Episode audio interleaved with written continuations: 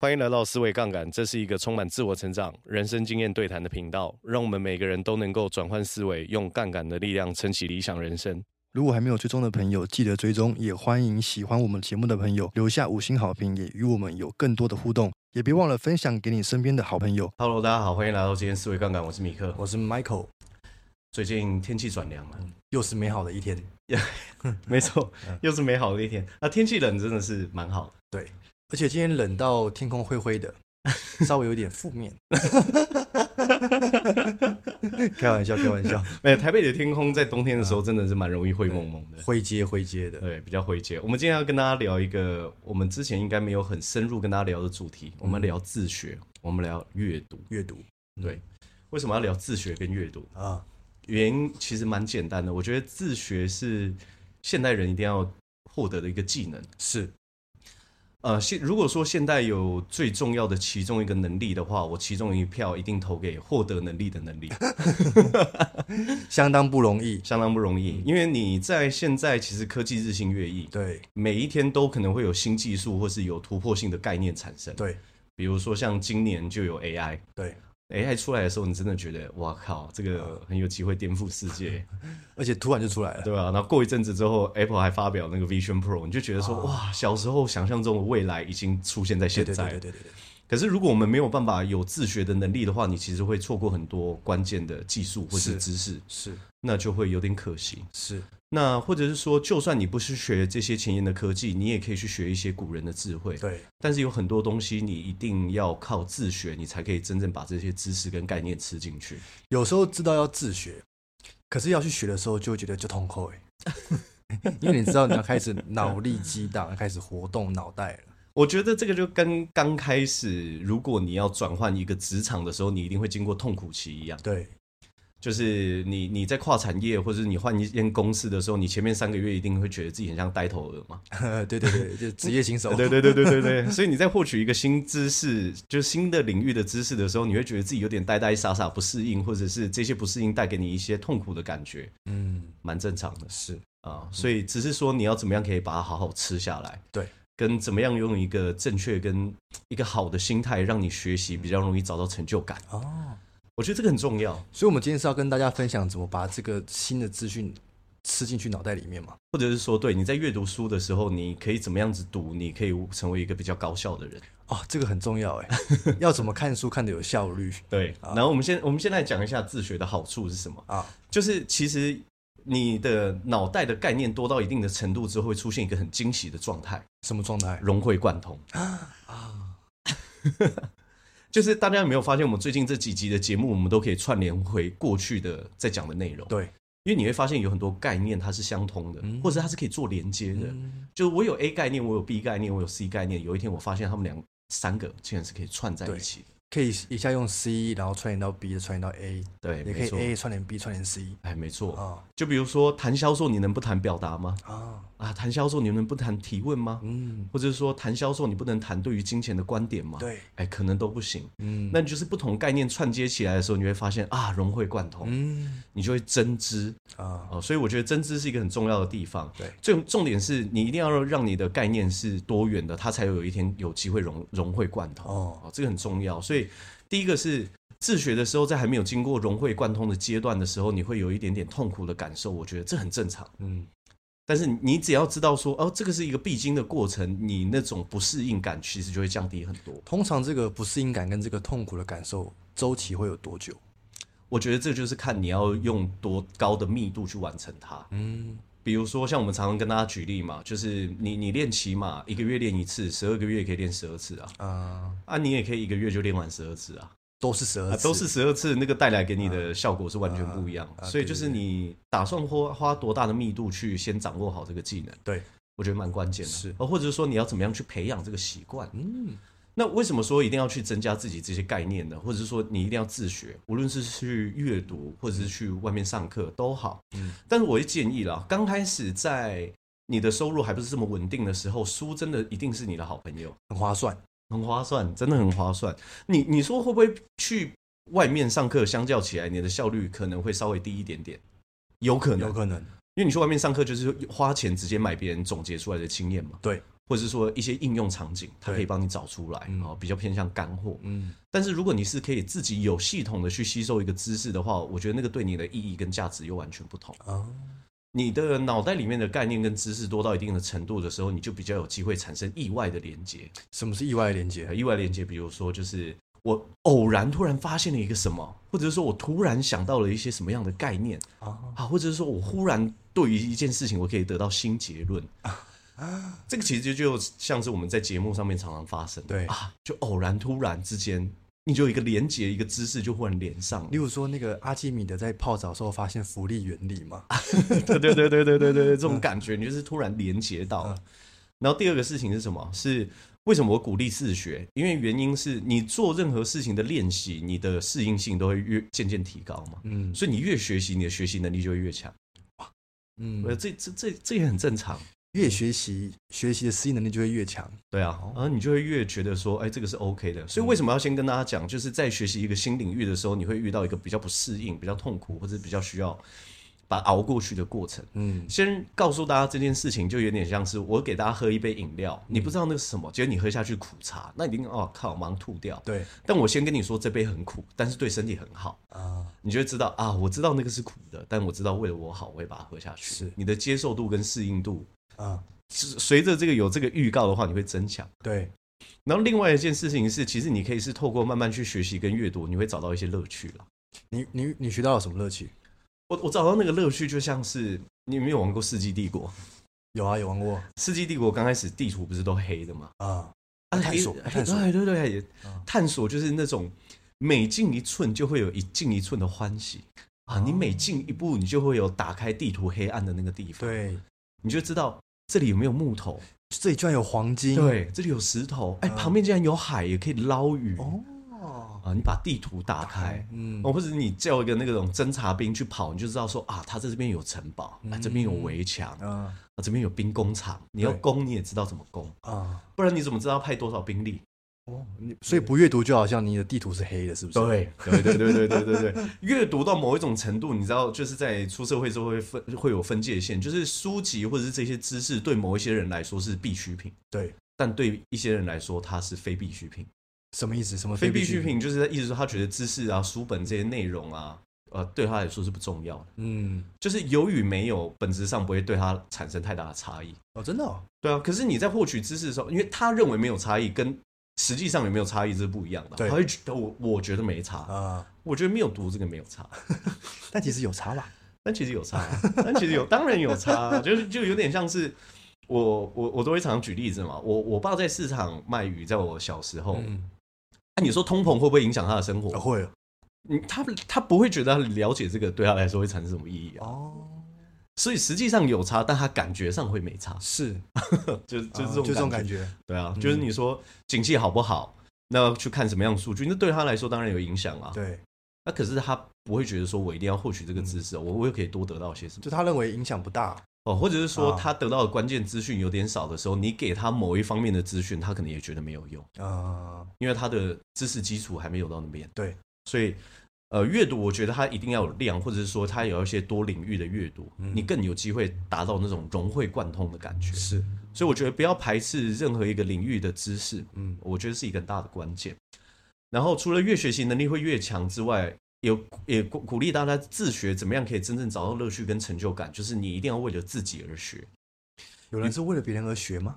呃，在年轻的时候，大家会为了父母念书啊，哦，对吧？嗯，对，然后或者是说，长大之后有人为了为了面子而学习啊，为了面子而学呃他习，学这个，我也要学这个，我也要成为一个有气质的人啊，对啊，哦嗯对啊，对啊，我也想要去获取这方面的知识啊。你你你最后的原因，如果不是真的想要去得到求知的快乐或是能力的增长，你不是为了自己，你很难坚持，对，你也很难找到乐趣，是，因为这就不是为你做的啊。你有你能找到什么乐趣？对，比较难啊哦比，较难，比较难，嗯因为你那个动机不是摆在自己身上比。较会半途而废，就老实说，我们不是有讲过时间管理的四个象限吗？嗯，就是重要不紧急，不重要不紧急。对你你会觉得它不重要的原因是什么？其实不重要的事都是别人的事，你有没有发现是，啊？对，你觉得如果学习是为了别人，不是为了自己的话，那就是不重要的事。嗯啊你觉得那个不重要，你就不会对嗯好好学。学习就是重要但不紧急。对，学习就是一个很重要但不紧急的事。什么叫做书到用时方恨 少？嗯，你你越长大，你会越知道这个东西。对对对对对对对对，啊，就像就是啊，像是最近有很多听众都问我说，哎、我要怎么样增加我自己的情绪管理？嗯哎、我就发现我在这方面领域，我好像没有好好去研读过啊，情绪管理啊，情绪管理。真的哎、我刚好最近就读一本书，就是哈佛商学院情绪谈判课，哎、它里面就有讲很多情绪的东西。嗯对对对我们下一季会跟大家讲，啊因为也是干货满满。毕竟小时候没有人教我们怎么情绪管理，对啊，也没有人为我们正确什么叫做情绪啊啊定义，对他没没有一个明确的定真义啊的耶。嗯我最我今天在看书的时候，就有看到他怎么样定义情绪，我觉情得绪对还我可以来说定义。很有价值。有好，那啊这不是我们今天的范畴，没错所以我们就不多聊。所以要记得一定要为了自己而学，而且我要跟大家讲一个很重要的方法论，啊不是方法论啊的一个概念。对，你进到一个新领域的时候啊，你就要像一个苍蝇一样。啊，乱撞乱乱对，飞因嘛为苍苍蝇是没有方方向性的，对对对乱撞乱乱乱飞。飞，所以你假设把它放进一个透明的玻璃罐里面的话，嗯苍蝇会比蜜蜂更容易飞出去罐子里面，因为它每个方向都撞。啊，可是蜜蜂它有向光性，嗯，所以你摆一个透明玻璃瓶这边，然后结果你光放在杯底，啊它一辈子都出不去。因为他一直看着光跑，对，它一直撞看着嘛光光跑。对，所以你在还不熟悉一个领域的时候，你要当一个苍蝇，就乱撞乱撞每一条路径，然后大胆的去尝试试错。啊，然后你你你透过错误跟正确这些经验的总结学习之后，你总有一天会飞出这个玻璃瓶。你会看到一个对的方向，哎，对，义无反顾的就冲就啊对哎了对，哦飞出玻璃瓶之后，你就要像蜜蜂 一样，啊，你就要跟着光跑到底，最短路径。所以有有些人一开始是苍蝇模式，对找到之后就变蜜蜂模式，，对，啊、你就可以，对不对？因为你都已经知道正确方向在哪之后，嗯，你就是迈开步伐跑到底。对昨昨天我开问答的时候，就有人问我啊，选择真的比努力重要吗？嗯，两个字，废话，一定的。 可是后面有一个呃问题，大家没有讲到，选择当然比努力重要，但不代表你不需要努力，对，不代表你不需要全力以赴。嗯，就你明明知道这个方向是对的，你不迈开步伐跑快一点，这个也是不行的。对，其实，在商业的角度上，速度决定很多事情，哦，对啊，你你看，你先进入一个领域，如果你已经站到这个领域比较前面的位置，有一天就算你滑落了，对不对？瘦死的骆驼比马大嘛。哎，对真的，所以你你的速度我觉得是重要的，嗯，方向选对也绝对不不不是你就不需要勤奋苍蝇在撞的时候也是全力以赴的撞啊，啊，对啊 ，对啊也是撞得很认真啊， 对啊可是人家撞出品味啊，撞出结 论啊，啊，撞出正确道你路不，要看那个苍蝇在那边搓手，它是有值得我们学习的地 方，不也瞧不起任何一个生 物，我们都可以从大自然的很多那个环境或是状态学习到东西，真的，大自然教我们很多事情、欸这是什么？是智慧，对啊，比如说演化，演化有一个很重要的事情是什么？嗯演化一定是往群体有利的方向去演化，嗯，所以如果你这个人要进化的话，你做出来的事情一定是要对群体有利的，你就会进化。你看这就是从大自然上面学到的东西。啊，所以我们继续来看哦，如果你真的要好好去阅读一本书，有几个诀窍，或者是说让你可以真正成为一个学习型的人，嗯，或是有自学这样子的本领，有诀窍，有诀窍。第一点是你一定要先知道阅读是为了理解，所以速度不是目的。啊，哎、很多人都会问我说：“哎、米克，你看书是不是看很快？”我都想说没有哎、 你们都误会，我觉得我看书不是看很快，我我看书如不是为了要看快才看书啊，不然我可以大可以就把它翻一翻，就跟大家说哦我这本也看完我。完全理解，因为很大部分人都想说看完了就一定可以理解，但其实不一定是这样哦。对对，因为很多人会说，哇我如果可以在最快的时间内，一个礼拜之内、三天内把这本书看完，我一定可以理解这本书，但不一定嘛。我我我还我还你还不如真的是花更长的时间，好好把那个概念全部都吸收进去。啊你是为了理解而看的、啊不是为了跟别人炫说我一年也看了五十本书、啊， 对不对？比尔盖茨看五十本，我也要看五十本。这个就只是看到表层的行动，是，他没有看到深层的思维，嗯，对不对？对就是所以你只模仿别人的行为，你很多时候也不一定会成功。那我要怎么判断说我已经理解这本书想讲的所有的，应该说它的架构？我觉得这个就是跟我们下面几点提到的有蛮大的关关联度，就是你要去思考这些知识、心态、思维、技能可以运用在我人生的哪一些层面。哦，因为你真正的知道，就等于说你会去做到，嗯，你会做到的事情代表你知道，对，你会知道的事情，你就会去做到。对，所以如果你没有做到，就代表你对这个概念没有掌握。要应用是不是？，对，所以为什么会说一本书其实你不用呃奢望说它可以带给你一百个启发、五十个启发、三十个启发，嗯，一本书只要有三个观念可以改变你人生的一些思维方式，很值了。一定应用得到吗？这是不是蛮看职业别跟他的生活模式？就算应用不到，应该有一些地方也可以给你一些启发。啊，比如说，你要这样说的话，人类大历史你可能没有什么东西是特别有方法可以运用的，对，可是它可以带给你去梳理说，哇，人类历史的进程长什么样子？那为什么人类在这个历史时间点会做出这样的决定？哦，启发，对，你会启发，就是、啊，你你为什么要看这么长远的历史？因为你要看到哪一些东西在变化，你要看到趋势嘛。那、你要看到哪一些没变，你要看到底层逻辑，然后这就是看历史，对不对？所以它这个东西你可能没有实际的东西可以去运用，可是你会知道啊，原来所有的智人都在迈向神人，他们有这样子的追求的动力，对嗯，不对？你就可以开始去思考这些事情。带着这些思考再去看下一本书，应该就更容易能够理解哎，没书的错内容嘛。，没错，一次没错又一，次，一次又一次。没错嗯。然后第二件事情是，如果可以的话，我还是会建议大家完整阅读完一本书。嗯，如果可以，为什么？因为完整阅读一本书，它才会更容易有系统性的思考。什么意思？系统性思考就是，比如说我今天真的想要去讲一个，我讲低风险创业好了，嗯那他在排他的章节的时候，一定会有它的原因嘛？嗯，啊，比如说刚开始创业者心态定定位啊，嗯然后帮助大家找到秘密啊，嗯怎么样做出最小可实验的商品啊，嗯对啊，然后到最后要谈那个管理学啊，怎么样带员工啊，嗯对嗯然后怎么做到 MGM 啊，就是顾客也可以带上顾客，就是你有很多东西要去学，对你有很多概念要去理解，对。可是通常写书，绝大部分的人他的章节都是一节一章接着一章，这个就是系统性啊，就是很多东西你在还没有看完第一章的时候，你读第二章是会有点吃力的，嗯或者是说你没有这个概念可以衔接。那如果你这些所有概念都有的话，它就变成一个系统性的知识对啊，它就是这样。所以看书不建议跳着看。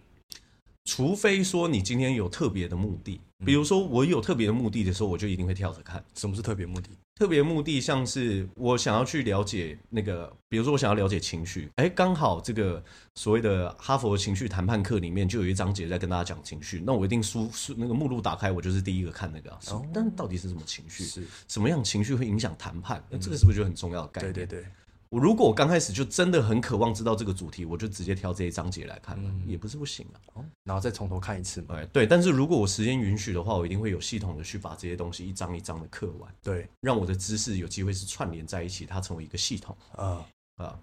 因为成为一个系统，它就可以很好去运用是，啊。因为你知道前后它还需要什么样的知识，怎么样可以把它串成一个更大的概念。那如果在看书过程中有一个情境是这样，假设呃呃第一章对我看完了，对，看不懂，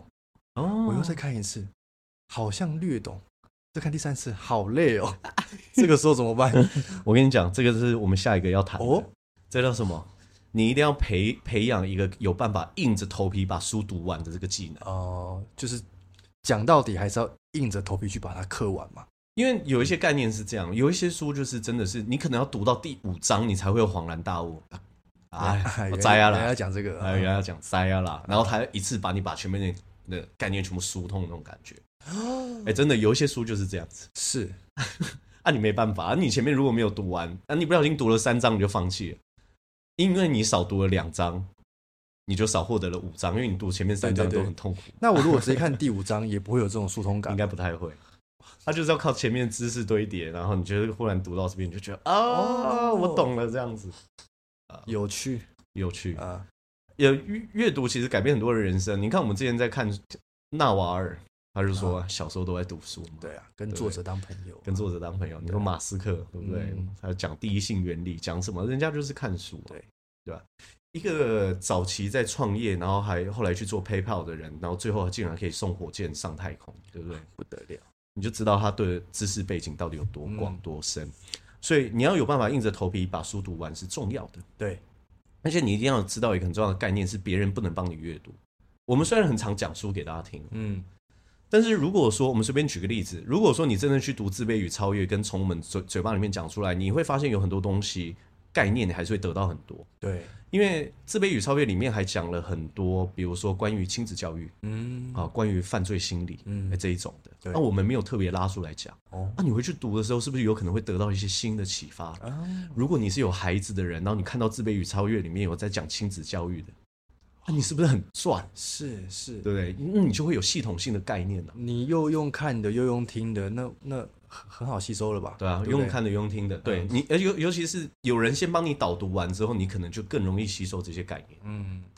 导读是什么意思啊？导读就是有人先跟你说这个章这这些书到底在讲些什么，啊，对好，所以接下来我们就要讲一个东西叫侦查地形。侦查地形你要看一本书之前，你要学会侦查地形，啊，怎么侦查？啊或者说你要判断这本书到底值不值得你去读、对对，对对对，第一个我一定会先去看有谁推荐，哦，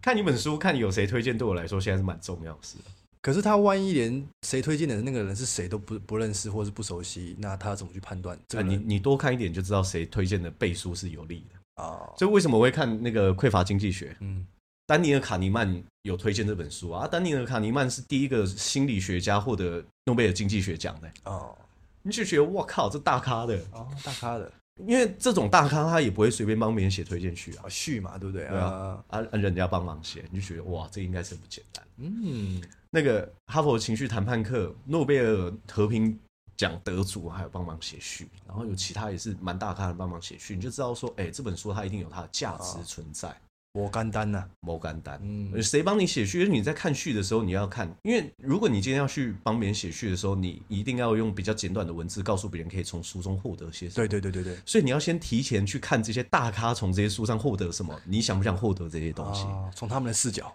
对，嗯因为我在阅读的时候一有一个习惯是，既然我要使用这些知识、概念或是技能的话，对，我通常会找对我现在立刻有机会产生帮助的。嗯，如果我现在是有目的性要去阅读的话，对，那如果没有的话，我当然是找一本，对不对？呃，我觉得对我来说，可能未来会产生效益，就是真的重要不紧急的书，啊比如说为什么要睡觉，哦我可能不是很急 的知道这件事情。嗯哎、可是这本书其实对你的人体、你的身体跟健康可能会产生很大的帮助。那有有没有有一些书是它其实是很有价值的，嗯，但是他没有什么大咖去帮他写推荐序，就是这种隐藏的神书，我觉得有，嗯，但是这个就是口耳相传推荐的。比如说有一次就有一个，呃，在商场上很厉害的人，他就说我我跟你讲这本书没什么推荐，然后推荐给你，你嗯回去看这样子。哦，我看了之后就觉得说，嗯，干货满满的，很很很很有启发这样嗯还子。是有这些书的，还是有这些书，可是我觉得相对而言应该比较少，比较少一点点，比较少，因为这个也要去看推荐你这本书的人，他本身会不会真的让你引发想要去看这本书。啊。像有些人推荐我书，推荐小说、欸，哎，小说，小说可以学到东西吗？有啊，有些小说是教你怎么做生意的。啊，对对对对，我跟你讲 过，很深很深很深然后就是也蛮蛮能够增加你一些文文学素养的，啊，对对对，你要会用一些文言文这样子。所以考察地形就是要考察些什么？你要先考察，就是这个地图上面这些能够带来给你的宝藏，嗯呃，这个是不是你要挖的？啊，这些资源是不是你要的？你是不是你现阶段要要去把它拿出来？对，那但这个当然就很重要。嗯，好，所以那考察地形就包含什么？就是你可以看一下书评，你可以看一下推荐序，而且我一定会看作者自序，嗯，嗯因为这本书他写的嘛，对他在一切开张之前，他一定要先写秩序，嗯他期待给大家看什么，对，那他期待用什么样子的逻辑或者是章节的方式，大家去探索这些知识的旅程。哇啊，知识的旅程，对，啊，嗯，所以为什么我那么喜欢看约拿伯格的书？你看他序的时候，你就觉得说，好啦 o、k 啊，我看完 了。哎，听起来其实序是很重要 的，对，序蛮重要。我之前不会看序，我现在就一定会看。嗯，然后看完序之后，就是看目录。目录，对啊，嗯啊，就是目录也很重要，目录目录也很重要啊。他到底是怎么样去安排？他为什么这样子安排？嗯对对对对对，然后你对目录有概念的时候，你就可以去思考啊，比如说第一章是写这个，那你第一章看完的时候，你就可以先思考一下啊，为什么第二章写这个？啊，猜一下，猜一下啊，猜一下，嗯它它它有可能产生什么样的连接，嗯，对不对？猜一下，哦，去做一个有点像预习的动作。对对对，对。然后我觉得看书最重要的事情是思考，甚至我有一次在跟我朋友交流书要怎么看的时候，他还去看作者为什么会这样写？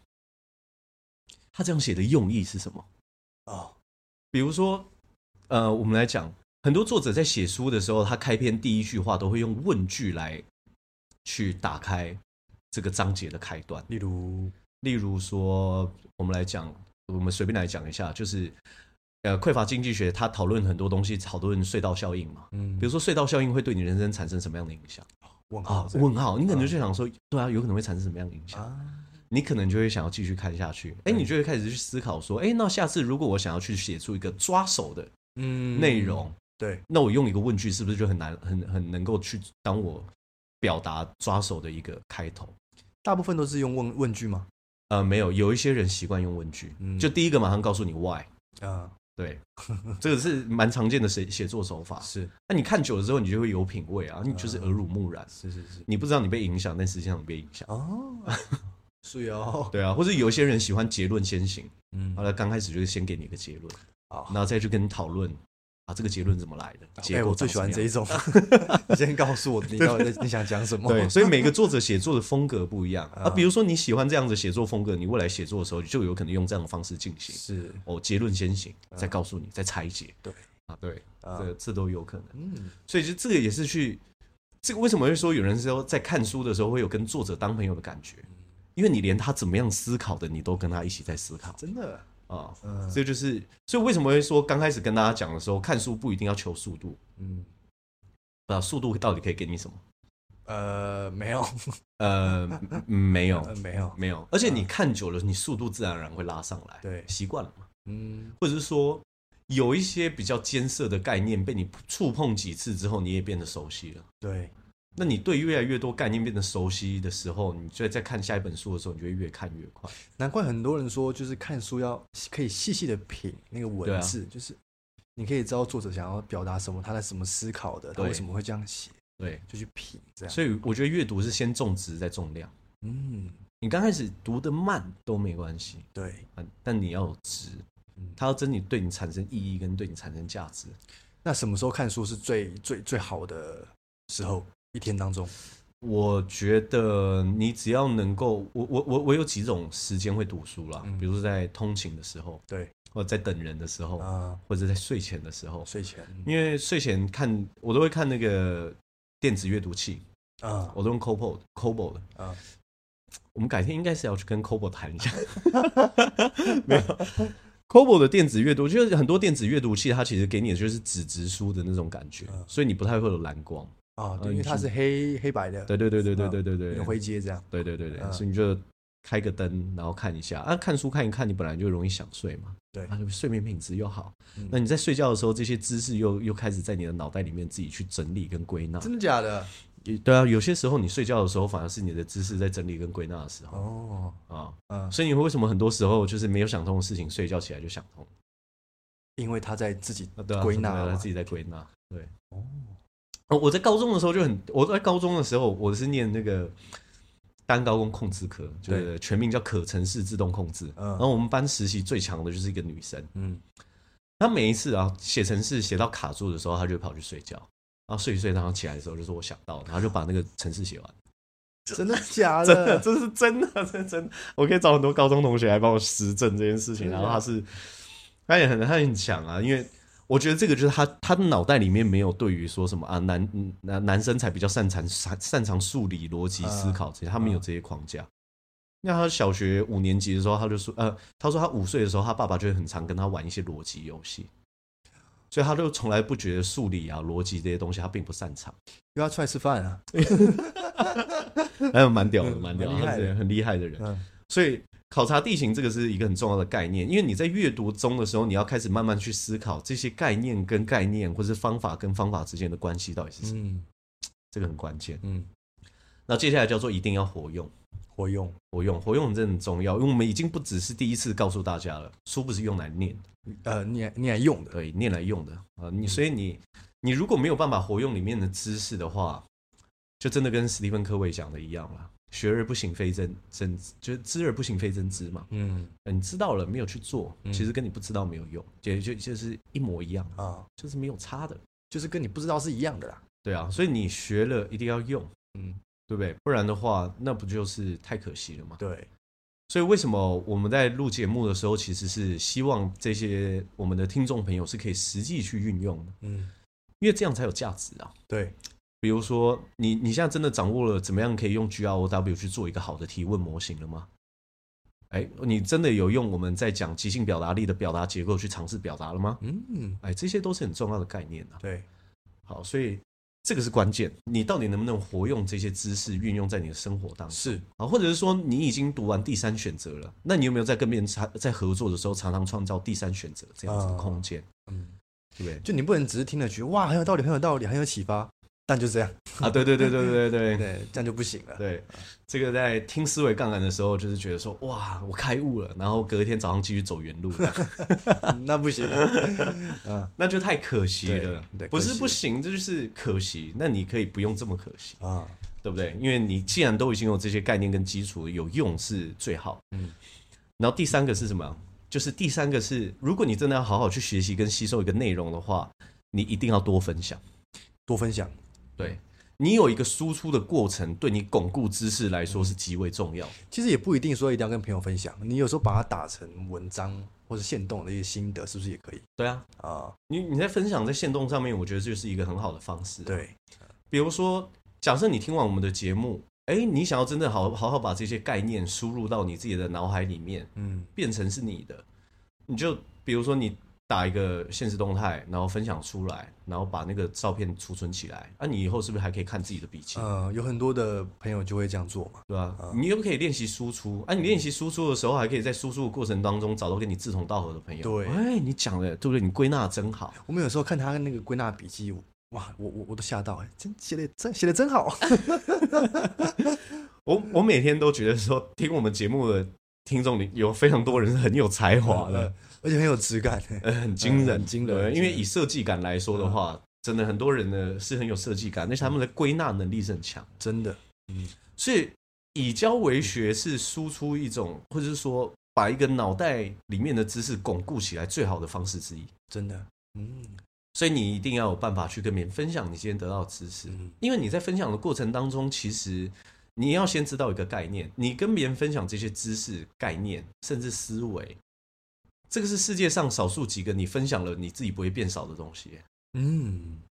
对不对？而且会多了成就感哦。如果对方有学到了，嗯，嗯，这因个为是改正变嗯循环，啊、正循环对啊，就是你给别人了，别人变多了，你也变多了。啊，哎、 对，呃对你，你如果你是给别人钱，那他多了你就少了，呃，对不对？对但如果你给别人是知识，嗯给别人是技能，给别人是经验，嗯给别人是思维，他多了你也多了，啊对不对？哇，你多了经验，你多了输出的机会，你多了表达的空间，你多了整理跟思考的这个次数。而且你，你其实，在说的过程当中，你永远都会比别人多听到一遍，因为你也是在说给自己听嘛。 嗯，对我想到我们的口号 了，把知识传出去，哎、你想想看，你跟分享给五个人，A、B、C、D 一个听一遍啊，你听五遍，嗯，收获最多的是谁？自自。己，我我为什么会做思维杠杆？的原因是因为其实我早期自己在读书的时候，就在办公室看到别人就讲，哎来来来来，我跟你说，我说哇，我最近真的是对， 收获很多，收获很多，对对对， 逢人就讲哎、啊，呃然后自己讲自己也也快乐嘛。，对，因为你会发现自己在讲的过程当中，你原本觉得有想透的地方，嗯，后来发现你并没有想透，哦哎、你就会回去再看一次。不是更通透，啊，没有，就是比如说我们讲，比如说我刚开始在思考，就是呃，美美元为什么会在全世界这么强势？嗯，那你要知道美元圈套嘛，或者是对说你要知道整个美元历史嗯为什么在对对对这么强势的历史，从布雷顿森林会议开始，啊然后在什么黄金跟美元挂钩，挂钩然后这些一切的历史演变到现在，嗯那美元圈套怎么形成的？你刚开始在梳理这些东西的时候，你可能概念没有建立的这么完整，对啊，你在分享的时候就发现啊有缺漏，或是前后逻辑对不上，拿回去把它补起来，然后回去补起来，下一次再输出你就越来越完整哦，啊。是有，所以我刚开始的时候，当然也不是哇，每一次一输入的时候就可以马上有很完整的输出，嗯，没有人天生那么厉害了是是，啊，只是我们在跌跌撞撞那个过程没有给大家看到而已。，对啊，哦，所以一定要知道，就是大量的练习输出，它其实是可以帮助你输入一个很好的巩固。对，不不然的话你很容易就忘记了。嗯，其实我也必须要老实跟大家讲，我有在节目上面跟大家分享过的书，绝对是我记得最牢 的。不是啊，要怎么忘？对，对吧、一直都在讲，啊？一直都在讲，你忘不掉。嗯，那我们讲到新的，也有可能拉回来旧的讲。哦，因为因为串联在一起，对，因为串联在一起，对嗯你的知识开始在某一些领域已经开始融会贯通了，啊，对，那你就会开始慢慢扩张。所以你要学的知识，或者是你要记的东西，它最好是有繁衍性的。繁衍性什么意思？有一些知识是没有繁衍性的，啊比如说人类地球有几个人，你可能没有办法跟其他知识混合运用啊，嗯呃，或者是说，呃，其实老实说，有价值的资讯才能被称为知识、啊。对，嗯可是有一些资讯它没有价值啊，比如说、呃，偶像明星谁跟谁在一起，啊这个可能、嗯嗯没有什么特别的，就八卦了对，就是就是八卦，嗯你没有必要去窥探这一些。对，呃，对，要传递有价值的资讯，对要传递有价值的资讯。嗯呃，李笑来在一本书叫做《通往财富自由之路》嗯里面有写到一段，就你不要整天去就是嗑瓜子，然后看别人的事情。啊，因为你人生是绝对不会有任何成 长的，对啊，因为我们有一集已经跟别人讲过，对不对？嗯关你屁事，关我屁事，对对对对对对因为你如果会把时间浪费在别人身上的话，成就就在别人身上嗯；那、你把时间花在自己身上，成就就在你身上。对，多花一点时间跟心力对，去谈论或者是关注自己。嗯，啊，那有一个很重要的重点是你一定要去问自己，这些概念、方法、技能、思维可以还可以用在什么地方。还可以用在什么还地可以方？用在什么地方？它还有没有其继续延伸的价值？嗯，比如说，呃，像我上次去讲课的时候啊，我们一样有讲 G R O W 嘛，我对们深入去讲。对，那我后来就是很简单告诉他们，哎、你自己如果有机会去帮别人做体重管理的话，你会发现体重管理用的提问模型也全部都是 G R O W，只是你没有意会到，哦所以你会发现有一些知识是可以延伸到各种不一样的领域的，嗯，对不对？就是在你在问的时候，你会更有架构嘛？对你以前是无形在用，对，现在是你有思维模型在用，对啊，你你你是一个企企业顾问，假设你没有学 G R O W 提问模型，你在帮别人做顾问咨询，一定也是照这个模型在问。是是是，可是你已经掌握它底层的运作模型的时候，你就可以把它拉到各种领域去使用，啊举一反三，举一反三，嗯对不对？你就会在想，那我它还有没有其他使用的空间，嗯，对不对？它还有没有其他概念可以去运用？对，像反脆弱这个概念就可以运用在很多不同的领域啊，嗯，对不对？你运用运用在你的人生上面，你就知道说，哎，控制好你自己的现金流，对，那你人生可以处于反脆弱的状态。啊哦，那、你运用在自自己资产管理，你是不是就知道说，那我一定要去做好资产配置？是，哎，不同风险比重，我应该要怎么样去拿捏我的比例分配？那我可以让我的财务处在反脆弱的状态，嗯，哎，也可以也啊。可以，你就会发现，哎，有一个概念，它是可以运用在很多地方，嗯可以运用在很多不同的环节的听起来就很有深哎度诶。欸如果有从很多人的嘴巴讲出这一些，啊。对啊，对啊你看君子不器还可以跟孔子连接，呃，就就君子不器就孔子讲，他也可以跟反脆弱连接哦啊。一个人如果他的能力边界跟他的状态是没办法被定义的，他是不是代表说你没办法去说，哎，这个人他就是一个什么样的人？嗯，那就代表他可以在各种领域都可以找到他自己的栖身之处跟触角啊，反脆弱，反脆弱，嗯对不对？你就发现有很多概念是可以串联在一起。嗯，然后最重要的一点就是在学习的过程当中，所以如果你真的想要培养好你自学的这样子的状态，营造一个喜欢自学的环境，嗯多跟喜欢学习的人相处在一起，哦，对，这个很互关键相影响，互相影响，嗯，圈子很重要。真的，对，所以你想要去让自己能够学习力更好，哎，你就跟爱学习的人待在一起，真的有差哦， 真的有差，真的有差，差真的有真的有差。 我们最近那个那个都都会有那个呃，有人跑来我们那个 IG 指教我们，对不对？他说什么啊，你怎么这么功利性，就是怎么要讲呃无无效社交 哦 的？哦我们那样讲当然不是说，因为我们私底下当然是会有讲干话的空间 的、哦，对，我们在讲的事情是，如果你可以的话，你不要让你的生活圈全部都充满这种无效社交对嘛。你你要去找那种他真的还是会想要去跟你聊一些成长，啊聊一些未来目标的，对对不对？如果一个朋友真的也完全不关心你未来长什么样子的话，那好像也不太行嘛。对，所以大家不要这么。这么这么攻击意味不要这么强嘛，我们只是分享我们的想法嘛。这个我我我都会在心里面默默给予他们的祝福，哎因为祝我福因为我觉得真的会花时间去攻击别人的人，他们对啊，就是一定内心有一些不平衡的地方，或就是许希望只他是们心对灵啊健康。阶段性，搞不好之后就悟到 啊，这样是不对的。对对对对呃对对对对对。所以，呃，跟一些爱学习的人待在一起，去创造有这样子的环境或者是空间很重要。对，那大家可能会说，哦，这种环境怎么找？现在市市面上有太多读书会，就算我们不跟大家分享说，哎、我办了一个读书会叫 Reading，你们还有很多读书会可以去。你们也可以自己办嘛。对啊，因为呃另外一点是因为 Reading 现在太难报名，因为我们办的场次不是很多啦。呃，那你你也可以自己办一个读书会啊，嗯对不对？多好啊！对啊，自己办，然后邀请我们去。我其实有认真考虑，就是要不要办我们自己的读书会，但是形式啊，怎么样去，啊我还没有那么多时间去想，因为我们年度末真的是，真的是太忙太忙啊！真的明明年一整年年度计划实在是太太满了。呃 还蛮太精彩，因为有很多很多事情需要先先去制定了嗯。所以今天提供给大家这些概念，或者说思维跟方法，嗯嗯，关键还是要回归到你要去用出来，嗯，你不能只是把这些一切停留在我知道里面。对，啊，你要把它变我做到。哇，对，一定要告诉自己，就是我得到这一些。